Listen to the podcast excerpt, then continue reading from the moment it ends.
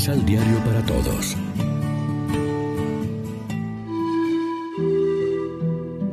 Primera lectura.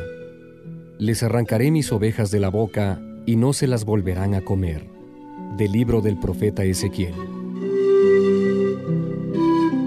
En aquellos días, el Señor me habló y me dijo, Hijo de hombre, profetiza contra los pastores de Israel y diles, Esto dice el Señor, hay de los pastores de Israel que se apacientan a sí mismos.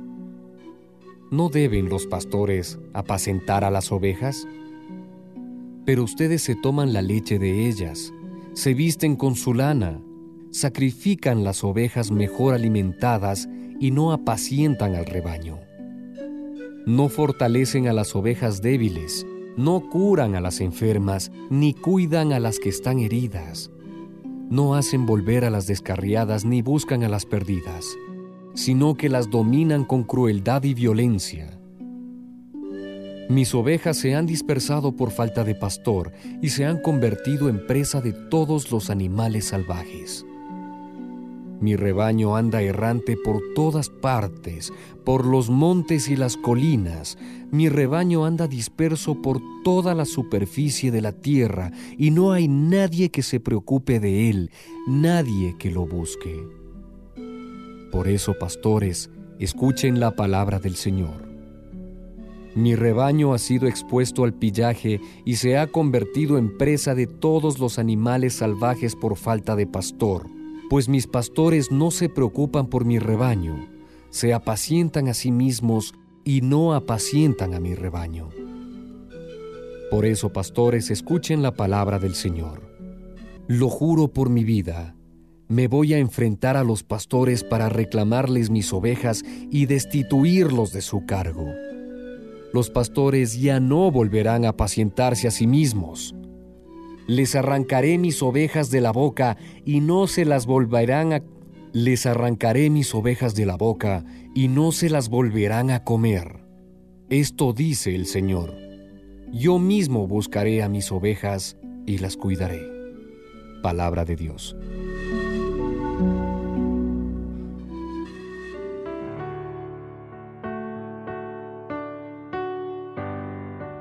Salmo responsorial del Salmo 22. El Señor es mi pastor, nada me faltará. El Señor es mi pastor, nada me faltará. El Señor es mi pastor, nada me falta. En verdes praderas me hace reposar y hacia fuentes tranquilas me conduce para reparar mis fuerzas. El Señor es mi pastor, nada me faltará. Por ser un Dios fiel a sus promesas, me guía por el sendero recto. Así, aunque camine por cañadas oscuras, Nada temo, porque tú estás conmigo. Tu vara y tu callado me dan seguridad. El Señor es mi pastor, nada me faltará. Tú mismo me preparas la mesa, a despecho de mis adversarios. Me unges la cabeza con perfume y llenas mi copa hasta los bordes. El Señor es mi pastor, nada me faltará. Tu bondad y tu misericordia me acompañarán todos los días de mi vida, y viviré en la casa del Señor por años sin término. El Señor es mi pastor, nada me faltará.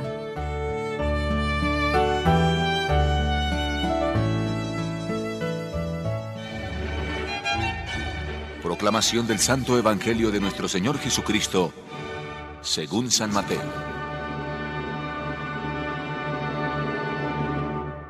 Con relación a esto sucede en el reino de los cielos lo mismo que pasó con un jefe de familia que salió de madrugada a contratar trabajadores para su viña.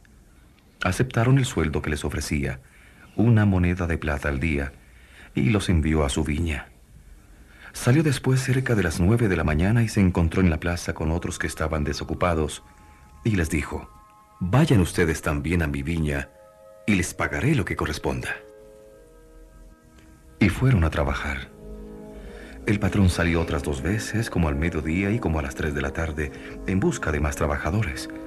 Finalmente salió a eso de las cinco de la tarde y vio a otros que estaban sin hacer nada y les dijo, ¿Por qué pasan todo el día ociosos? Contestaron ellos, porque nadie nos ha contratado. Dijo el patrón, vayan también ustedes a mi viña. Al anochecer dijo el dueño de la viña a su mayordomo, llama a los trabajadores y págales su jornal, empezando por los últimos y terminando por los primeros. Se presentaron los que habían salido a trabajar a las cinco de la tarde y a cada uno se le dio un denario, una moneda de plata. Cuando finalmente llegaron los primeros, se imaginaron que iban a recibir más, pero recibieron un denario. Por eso cuando se lo dijeron, empezaron a protestar contra el patrón.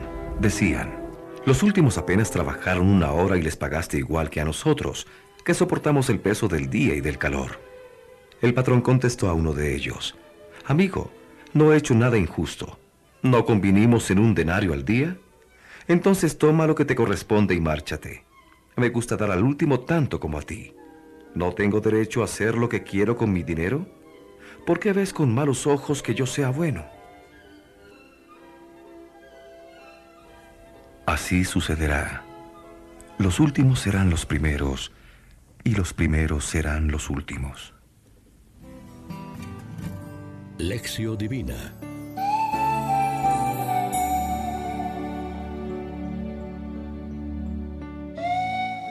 ¿Qué tal amigos? Hoy es miércoles 19 de agosto y a esta hora como siempre nos alimentamos con el pan de la palabra. Los caminos de Dios son sorprendentes, no siguen nuestra lógica. Él sigue llamando a su viña a jóvenes y mayores, a fuertes y a débiles, a hombres y mujeres, a religiosos y laicos. Tendremos envidia de que Dios llame a otros distintos o que premie de la misma manera a quienes no tienen tantos méritos como creemos tener nosotros. Abraham fue llamado a los 75 años, Samuel cuando era un jovencito, Mateo desde su mesa de recaudador. Pedro tuvo que abandonar su barca. Algunos de nosotros hemos sido llamados desde muy niños porque las condiciones de una familia cristiana lo hicieron posible. Otros han escuchado la voz de Dios más tarde. El ladrón bueno ha sido considerado como el prototipo de quienes han recibido el premio del cielo, habiendo sido llamados en la hora undécima. Si nos sentimos demasiado de primera hora, mirando por encima del hombro a quienes se han incorporado al trabajo a horas tardías, estamos adoptando la actitud de los fariseos que se creían superiores a los demás. Esto no es naturalmente una invitación a llegar tarde y trabajar lo menos posible, sino un aviso de que el premio que esperamos de Dios no es cuestión de derechos y méritos, sino de gratuidad libre y amorosa por su parte. La parábola parece una respuesta a la pregunta de Pedro, uno de los de la primera hora, que todavía no estaba purificado en sus intenciones al seguir al Mesías. A nosotros, ¿qué nos va a tocar? Reflexionemos. Una acción de Dios supera nuestros cálculos y nuestra manera humana de actuar. Sorprende y a veces incomoda. Ha ocurrido a veces en nuestra vida. ¿Qué lección hemos sacado? Oremos juntos. Dirige, Señor, nuestras acciones para que se ajusten a tu modelo de misericordia. Haz que seamos justos en nuestras relaciones laborales y sociales. Amén. María, Reina de los Apóstoles, ruega por nosotros.